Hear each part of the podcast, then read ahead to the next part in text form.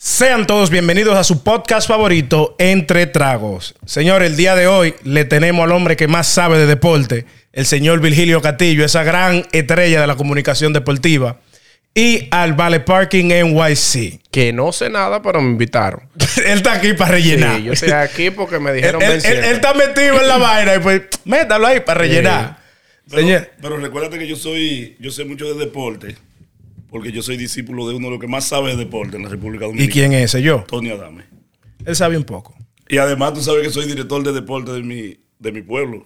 Wow. Pero soy también discípulo de quién? De Tony Adame, que es mi ¿Cuá- alcalde. ¿Cuánta humildad en una sola persona? Pero también soy vicepresidente de la Asociación de Sobol. Que todo es ¿Cuánta humildad en una sola persona, eh? gracias. Qué currículum. Y un gran sobolita. No, no, muy bueno, muy bueno. Bueno. Tengo toda mi vida conociendo a este señor como sobolita. Lo he visto dar dos hits. Dos hits. No, no, no. Lo que pasa es que él, él mismo se pone en los juegos para coger los turnos importantes. Si esos dos hits son dos hits para ganar Él, los dos él es juegos, manager y primer bate.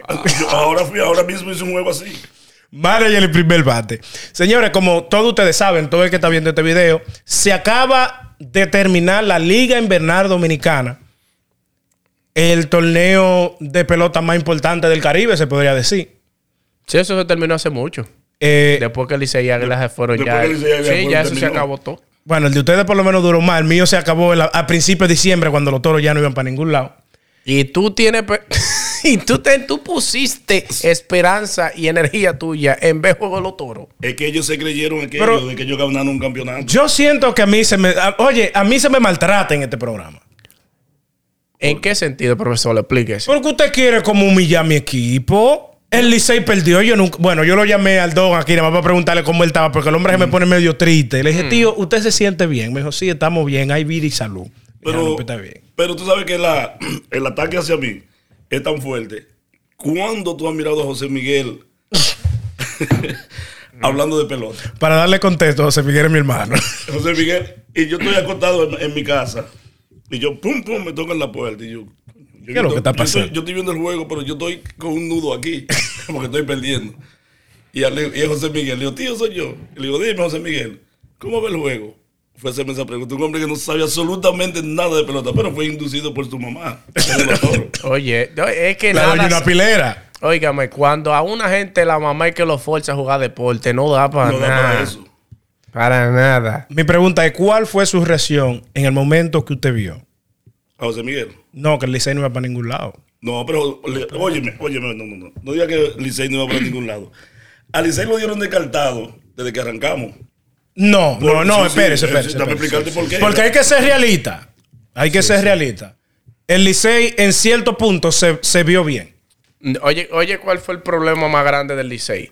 Problema grande fue al final que se discutió en las redes. Ese fue el problema grande. No, desde mi punto de vista, el problema del Licey fue que no fue consistente a la hora de, de- de estar ganando juegos. ¿Quién fue más consistente, las águilas o el Licey? Ninguno de los dos. Ninguno de los dos. No, no hubo, no hubo consistencia en las Ninguno de águilas los dos. nunca. Porque ellos se metían en una racha de cuatro juegos ganando en línea, pero te perdían seis después de eso.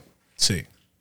Entonces, no encontraron como esa química de que picheo bateo estuvieran trabajando al mismo tiempo. Yo creo que lo que lo llevó a ellos a perder fue Yermín Mercedes. No, no, no, no. Oye, mi Mercedes lo que tiene que perder libro porque está fofo. oye, Licey, Licey, tú, tú sabes que la, la mejor efectividad de, de, de picheo fue la, del Licey. Licey. Ahora, ¿qué pasó?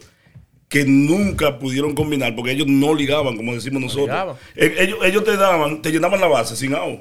Y de una u otra forma, los turnos buenos los fallaban. Es que tú no- Incluyendo a Yermín Mercedes. No, no, no. Lo de Yermín, lo de Yermín no es por yo defender a Yermín, que es de mi pueblo. Lo que pasa es que Yermín lo llevaron a, lo metieron al roster antes de tiempo. Igual que lo que pasó con, con Ramón Laureano. Que todo el mundo sabe que Ramón Laureano es una superestrella en Grande Liga con Atlético de Oakland. Ok, ¿y en, en qué en qué afecta al pelotero de que lo metan en el roster antes de tiempo? Oh, pero malo. Por eso hay, por eso hay los entrenamientos, los training. Oh, ok, él entró sin practicar. Sí, él practicó solamente una semana. Y un pelotero, por más que quiera, en una semana no se pone en forma. Eso es, lo mismo, eso es lo mismo cuando tú estás cocinando. O sea, si tú pones un arroz y lo sacas antes de tiempo, te va a quedar malo. El, el tiempo de preparación de Yelmín Mercedes, Ramón Laureria- Laureano que fueron peloteros que dijeron que sí, porque a lo mejor lo llamaron y le dijeron, oye, necesitamos. Y dijeron, está bien, pues ponme ahí. Pero ellos no estaban ready. Ellos no estaban absolutamente. de Pero Ramón Lau- Laureano nunca ha jugado allá. Primera vez. Primera no, vez él, que jugó, él jugó en el 2000 algo, cogió como cuatro turnos. ¿Tú me entiendes? Entonces son peloteros que dicen que sí por querer ayudar al equipo que ellos pertenecen, no porque en real- en realidad estén ready. Y al ser y- peloteros que no son de la liga, créeme que jugar en Dominicana no es jugar en cualquier sitio. Porque se está comprobado que tú puedes un matatán donde tú quieras. México, Puerto Rico, eh, Colombia, Panamá, donde sea que se juegue pelota. Pero la liga de allá es totalmente No, y diferente. te- y te voy a poner- por te los voy- que te voy a juegan poner un- un buen ejemplo. Andrew Young, en el año que él dio 56, fue a jugar ya. No, pero no te, no te vayas muy lejos. Este año pasaron cosas. Y Andrew Young, hasta yo pichando a la zurda, le hacía un lío. Mira, este año pasaron cosas en la pelota de allá. Yo te voy, no me voy muy lejos. Eh, Martin Cairo, Cairo es el que llamaba. Él vino de matar en México. 17 honrones en la Liga de México. Y si hacía swing en un pie, fallaba el mismo. Se Eh, dio siete ponches En en nueve- cinco En turnos. nueve turnos. él, él cogió nueve Pero vea, que era lo que le tiraban maíz y abajo un bombillo. Cogió nueve turnos. Dio un, un infield hit Un inflige. y cogió diez- eh, siete ponches en ese tiempo. Pero lo tenían de banquito, era. Sí, por eso. No, no, es que, es que la Liga Dominicana, mira, yo tengo un amigo mío que le dicen King Kong. Que yo no. no- Vaya Pues- apellido. ¿Por qué le dieran King Kong? ¿Qué se puede esperar una gente que, la, el, que la tipo, el, tipo, el tipo que más discute, y él me dice, él en un momento me dice, mira, ¿qué es lo que tú estás hablando? Porque ya la liga de aquí no sirve. Él me dice a mí que la liga de AAA está por encima de la liga dominicana. Y él está en un error No. súper... Oye, no, después de Estados Unidos y Japón, no hay una liga como la de dominicana, la de invierno. Eso sí, así. Eso es verdad. Le, le- le puedo decir que quien dio esa información de que la Liga AAA es más fuerte que la Liga Dominicana está hablando mentira. Se lo digo porque dentro de lo que cabe, imagino que usted sabe, yo jugué pelota y conocí muchas personas que llegaron a jugar profesional y le puedo decir que la liga más fuerte es O sea, doble- sí. Mucho más fuerte que la la- porque en la, tri- en, la, en la AAA te llevan personas que están lesionados. Lesionados. Y algo así. Y, y gente que quizá puedan jugar Grande Liga, pero lo tienen como refuerzo. Eso es triple A. Ahora, en la doble A, Carlos lo sabe, están los prospectos, ¿eh? Y no tanto doble- eso, que después de la, la Liga AA va a determinar si o tú vas a ser un pelotero de Liga Menor o te van a subir desde una vez a Grande Liga. Exacto. Porque tú, en- tú vas a AAA y te encuentras peloteros que tienen 12, 15 años jugando AAA, que nunca han subido a Grande Liga. Claro. Ahora, si, Pero tú, ganan un saco. si tú metes mano en AA, tú no tienes que pasar por AAA. Juan del Franco. Exacto. Juan, Juan, Juan Soto. Y Juan del Juan Franco, Soto Juan del nunca jugó AA. Y para mí, Wander Franco, señor, es lo mejor que hay ahora mismo. El prospecto número uno de la Grande Liga. Pero Juan tú- Soto, el mejor bate de la Grande todo, Liga. todo el dinero que le dieron a Wander Franco subiendo de triple. de- ¿Y, y qué, qué, qué, qué jugó en Grande Liga? Nada. Fernando Tati nunca jugó AAA. ¿Tú me entiendes? Entonces, la AAA es una sucursal de que no te queremos votar porque tú eres bueno, pero tú tienes el talento. Vamos a ponerte en AAA a ver si de allá arriba algún día uno Se parte tos- una pierna. tose mucho y hay que bajarlo. Entonces, te tenemos ahí por si acaso. ¿Tú Y me ustedes, entiendes? como fanáticos del Licey, le tengo esta pregunta. ¿Cuál fue su análisis en cuanto al round robin? Mira. Donde eh, la estrella, la- bueno, la estrella y los gigantes jugaron Súper. No, lo- no, súper. No, no es que jugaron Pero los dos equipos estrellas, que eran las estrellas orientales y los tigres del Licey, eh, Per- Permiso, Y las permiso. águilas permiso. ibaeñas. las águilas cibaeñas, otro huevo, otro quieto. huevo. Las águilas y el Licey lucieron feo. Mira, lo que pasa, muchas cosas pasan en la pelota, en el béisbol dominicano, porque la gerencia tiene que trabajar muy, muy fuerte. Y tienen Muy que- fuerte muy de cerca con el Y equipo. tiene que tener un don de convencimiento, de convencimiento para convencer a esos peloteros que están ahí, como fue el caso de Marcelo Zuna, como fue el caso de Hansel Alberto, que se entregó. Esos muchachos estaban jugando. Un trabuco. Esos muchachos estaban jugando una pelota. Cuando tú ves que un equipo tiene a Juan Francisco sentado, a, a, eh, Gutiérrez, que juega tercera base, A sentado. Guzmán, que fue el a MVP del año pasado. Que fue MVP en el banco. a- al grande este, a Peguero A Peguero. en el banco, tú tienes un super equipo. Esos tipos, los que estaban sentados en el banco, a Valdepín, que es uno de los mejores peloteros de República Y es que un Dominicana. pelotero de la liga. Ese es eh, Jordani Valdespín. Jordani Valdespín. Dame el bueno. banco. Entonces, cuando tú logras conformar un equipo con esas cualidades, yo desde el primer momento yo digo, si Licey llega, yo, yo quiero que llegue a la final. Por- Porque realmente yo le voy a explicar algo. Yo mismo le puedo decir, en la vida todo es disciplina. Todo. No importa lo que usted haga, todo es disciplina. Que yo veía de parte de- del equipo del Licey y también de las Águilas, se veía en disciplina en cuanto el comportamiento de ellos fuera del terreno y dentro del terreno se veía cierta indisciplina. No tanto eso. Yo te voy a ser sincero. Lo mejor que hizo el Licey y las Águilas fue retirarse a tiempo y con honores. Sí, porque Porque, mira, yo te voy a decir una. Busca todos los juegos. Esa gente, eso- ninguno de esos juegos pasaron 2 a 1. Y ni Licey ni Águila estaban en posición De anotar más de 5 carreras por no- juego. No lo hacían. Entonces, Licey y. Bueno, las Águilas ganaron el año pasado. Pero el Licey, precisa- eh, eh, específicamente, viene enfrentando uno- unos problemas de gerencia en los últimos 4 o 5 años. Que, que, que, que- cambian aquí, que los hijos papi. Y, y entonces, ese problema se está reflejando en el dogado. Y lógicamente se está, pues, está, está afectando el terreno de juego. Por eso es yo, desde mi punto de vista, eso yo lo culpo, que es la alta gerencia, que se está reflejando desde allá arriba Hasta abajo. hasta allá abajo. Entonces, como que nadie quiere decir que sí, porque todo el mundo está cuidando su trabajo y su comida. ¿Entiendes? Nada, ningún pelotero va a decir, sí, que esta gerencia, que sí o qué, porque qué van a hacer? Pss, fulano, acá. Nos vamos a ver. Y van a traer otro. Claro. ¿Qué va a hacer ese pelotero? Se va a quedar fuera y sin comida. Entonces nadie quiere hablar. En, en la serie final, ¿ustedes vieron de que los equipos salían, eh, iban a salían, guayar? no salían. ¿O los gigantes estaban muy por encima? Oye, oye, ¿en qué momento, en qué momento yo pensé que iba a ser cuando anunciaron a, a que Tati dijeron que iba a jugar, Junior Tati sanó y dijeron que iba a jugar. Yo No, dije, pero si- bueno, si metían a ahí, Tati- ahí más o menos. A Tati y a Sanó. pero cuando yo pero La una- Liga Nacional y la Americana. van a jugar. volviendo, volviendo un, po- un poquito atrás sobre lo del Licey, el problema, mira, nunca se, ha, se ha visto, se había visto en la, en la República Dominicana que saquen un gerente y un, y un manager a tan poco tiempo. Siempre se ve que saca un gerente. Ahora, la disciplina, como tú lo dices, uno de los managers que más disciplina implanta en un equipo se llama José Offerman. Eso sí es verdad. Óyeme, no, no porque es de mi equipo, pero uno, yo me encanta. José Offerman es un tipo. Hay muchos pitchers que van, que el manager va a sacarlo. Y le- a José Offerman no le pueden hacer eso. Por eso, en un momento dado lo criticaron porque hizo un comentario que un periodista le preguntó que por qué él no cambió un pi. Le hizo una pregunta que por qué él no hizo una- eso. Y él le dice, ¿tú sabes por qué? Porque el manager soy yo, no eres tú. Y yo soy que estoy viendo y él sabe. Ahora, cuando Offerman entró, estoy hablando del Licey. El- para mí el equipo del Licey iba a quedar eliminado primero que los toros. Si Offerman no entra, nosotros no llegamos a round Pues estaban feos, pero lo- lo- los toros lo, lo tenían y era de Y yo te casita. voy a decir una cosa. Desde Dime mi, punto de, desde mi punto de vista, el Licey le ha faltado mucho respeto a José Offerman. Porque lo tienen de paño de lágrimas. No, no, no, no. Eh, yo sé que eso pasa. Lo que pasa no era que lo tienen de baño de lágrimas. Lo que pasa es que José Offerman lo pedíamos a gritos. Pero José Offerman venía de, una- de un problema de cáncer. Ya. Y él mismo, él mismo. Estaba viveroneado. no podía, no podía. Tú verás, José Offerman va a ser dirigente por mucho tiempo. Él no podía dirigir porque tenía un problema. Si tú te pones a mirar, José Offerman nunca se quitaba la, La mascarilla. la mascarilla. Es igual que como le dicen a Raúl Valdel de los toros, que dicen que ya tiene la mascarilla marcada, porque son tipos que se cuidan. Entonces él viene de una enfermedad de cáncer. Que también vi en las redes sociales que Raúl Valdés, el día anterior al, al- al juego de anoche, estaba interno con suero.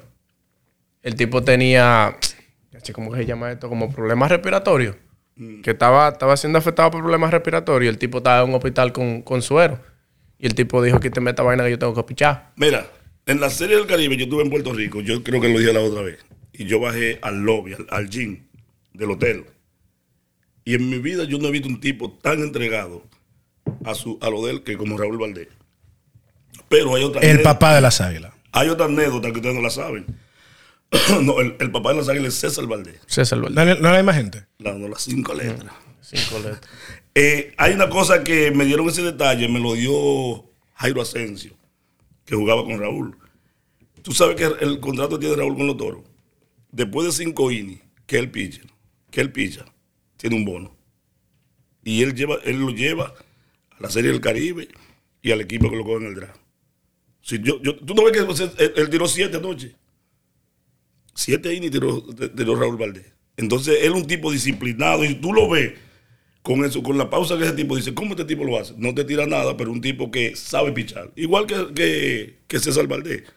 Entonces, cuando un pitcher es así, es muy difícil, muy difícil. Son veteranos, que son veteranos, que no se, no, no se, no se rigen porque yo tiro 90, yo tiro 91, sino que te pichan un juego y te manejan un juego a base de que, que tú tienes y déjame ver qué te hace efecto o qué te hace daño. Ahora bien, ya que estamos hablando de pelotero y serie final, hubo un peo, pues para mí eso fue un peo. Que era más una vaina de redes sociales. Y yo critico mucho a los peloteros que hablan mucho por redes sociales. Por eso tengo siempre una espina con Yemil Mercedes. Independientemente que el tigre es del mismo pueblo donde yo soy. Está muy buena la mujer de Jimmy Mercedes. No tiene que ver nada con pelota, pero sí, la tipa está muy Pero buena. Con un comentario al azar que quise hacer muy Eh, yo pienso que el pelotero debe estar centrado en su vaina, no di que. Me pienso como que un pelotero tiene como demasiado cuarto y demasiado fama estar di que perdiendo su tiempo de que para escribir una vaina en Instagram. Sí, pero oye, ¿qué es lo que pasa? Es que, que eso es como lo mismo del perreo que están hablando ahora mismo en, en la... En la Eh, pelota Eso mismo es lo que le estoy diciendo, de que por, por un perreo, una vaina entre Marcelo Zuna, Porque- Junior Ley, un- Ese fue un chisme de doñas. ¿Por qué te lo digo? Porque no hay uno que, que joda más en, la- en las redes sociales que Ronald Acuña.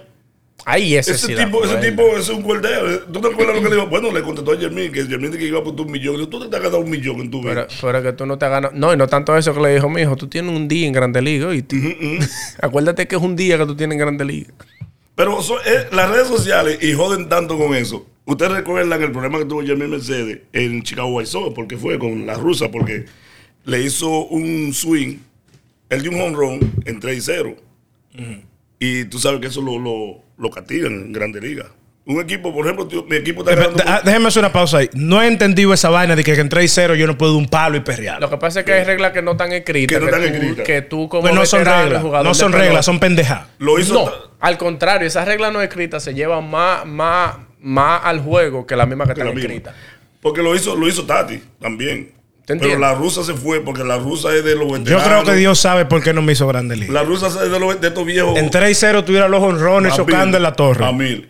Pero que bueno, ¿por qué te digo? Porque Jermín Mercedes contra la- las águilas dio un jonrón en 3 y 0. Los gigantes, los gigantes. Contra, los- Fue contra los gigantes. contra los gigantes dio un jonrón en 3 y 0. Estábamos Para ganar, perdiendo. para ganar el juego. Para ganar el juego, ahí estábamos perdiendo. Entonces comenzaron a criticarlo, pero no es lo mismo. Un equipo que esté ganando. O sea, el Tigre es reincidente en damas aguazo en 3 y 0. Eh, El juego, el juego de Grande Liga estaba one side. Estaba one side. Estaba como con, con 14 a 1. Y el dio el jonrón. 3 y 0, tú dejas pasar un picheo. Carlos, mira. Pero eso es cortesía, eso es Carlos, cortesía mira- de la. mírame a los ojos. de la- Mírame a los ojos.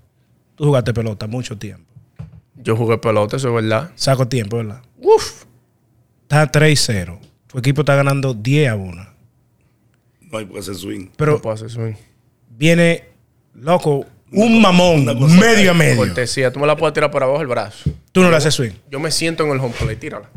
Tú no le haces swing. No le hago swing. Es la, es la regla. Es que, óyeme, es que tú como. Monstruo, mire, yo le doy que el bate se parte en dos. Pero usted está loco. Es que tú tienes que leer la situación del juego. Sea, tú, si tú estás a ese nivel, es porque ya tú has jugado bastante pelota. Y tú has pasado por mucho y ya por lo menos tienes un- un entendimiento de cómo va el juego o qué significa el juego. Entonces, hay cosas que se hacen por cortesía, diría yo. Porque, por ejemplo, yo, como tengo mi Sí, pero el pitcher no tendría cortesía después de que está la, la cuenta está en 3 y 0. El pasaste 3 pedras.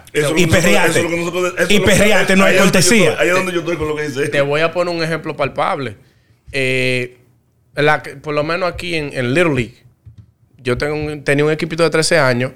Cuando el juego está, está, está por encima de 10, 12 carreras, vamos, por- vamos a poner un, un ejemplo. Está en la base llena. El equipo mío está ganando 13 a 1. Estamos arriba por 12. Pue- oye, la puede meter entre ley center y puedo anotar a todo el mundo y yo paro. Una carrera por hit. Eso se llama cortesía de juego. Eso es una realidad. Gracias, a Dios yo, que no era eso yo lo sé como manager. Si yo dejo Ganáramos 22 a 1. es que no se puede porque es cortesía.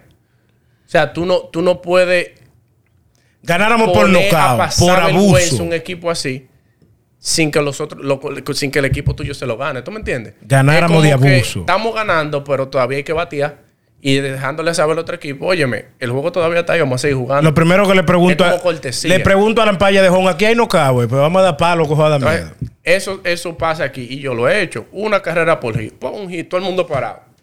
Viene el otro, tú quieres que anote carrera, batea. Ahora bien, ¿me podrían ustedes explicar cuál era el lío que había con Marcelo Zuna, Un chisme de patio. Junior Ley?